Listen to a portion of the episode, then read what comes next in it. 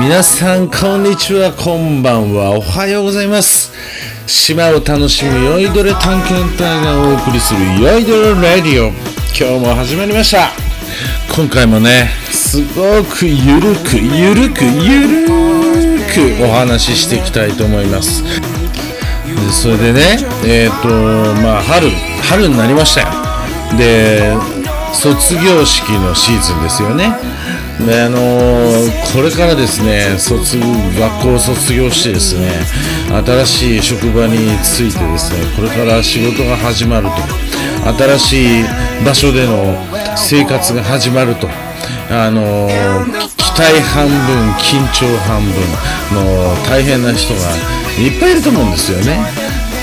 でですね今日はですねそんなこれから社会人となる皆さんにですねちょっとあの自立というなんかことをですねお話ししたいなと思ってるんですね。であの皆さん自立っていう言葉なんですけどどんなイメージですかね。あの例えば手を離して一人で立ち上がったとかね。まあクララが立ったとかね。まあ、小鹿が、まあ、立ち上がったとかね、まあ、そういうイメージあるかと思うんですけどね。僕あの本当のねその人の自立っていうのをねいろいろちょっと考えたんですよね。あのーまだまだね僕自身もね自立してるのかどうかよくわかんないんですけどやっぱりあのー自分勝手にですね自分一人だけが手を離して立ち上がるっていうのは本当の自立じゃなくてそれは自立の、まあ、スタートの、あのー工程なのかなって僕ちょっと思うんですね。